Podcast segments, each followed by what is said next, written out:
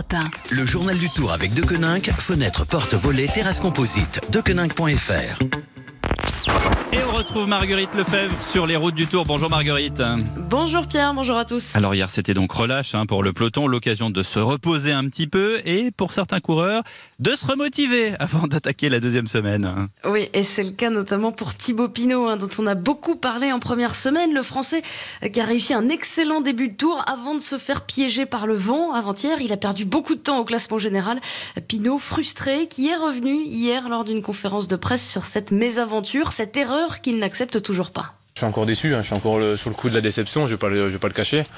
Mais, euh, mais voilà, je sais que euh, j'ai déjà eu bien pire et euh, je me suis toujours relevé, donc euh, je suis impatient, j'ai de la rage en moi aussi là. Euh, voilà, j'ai qu'une envie, c'est d'être à samedi maintenant. Samedi, l'étape reine des Pyrénées qui arrivera en haut du Tourmalet, une étape cochée par de nombreux favoris du classement général. La montagne se rapproche et il y a un autre Français hein, qui se réjouit.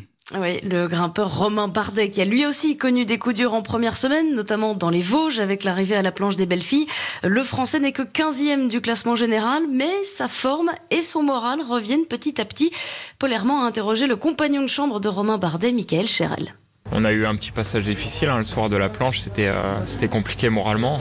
On a tous les deux pas passé une excellente nuit parce que ouais, il y a de, fortes attentes et euh, une pression euh, qu'on s'était mis, euh, on voyait que c'était un petit peu mal parti. Donc euh, on a vite tourné cette page et euh, on s'est reconcentré sur, sur la suite. C'est plutôt bien relancé.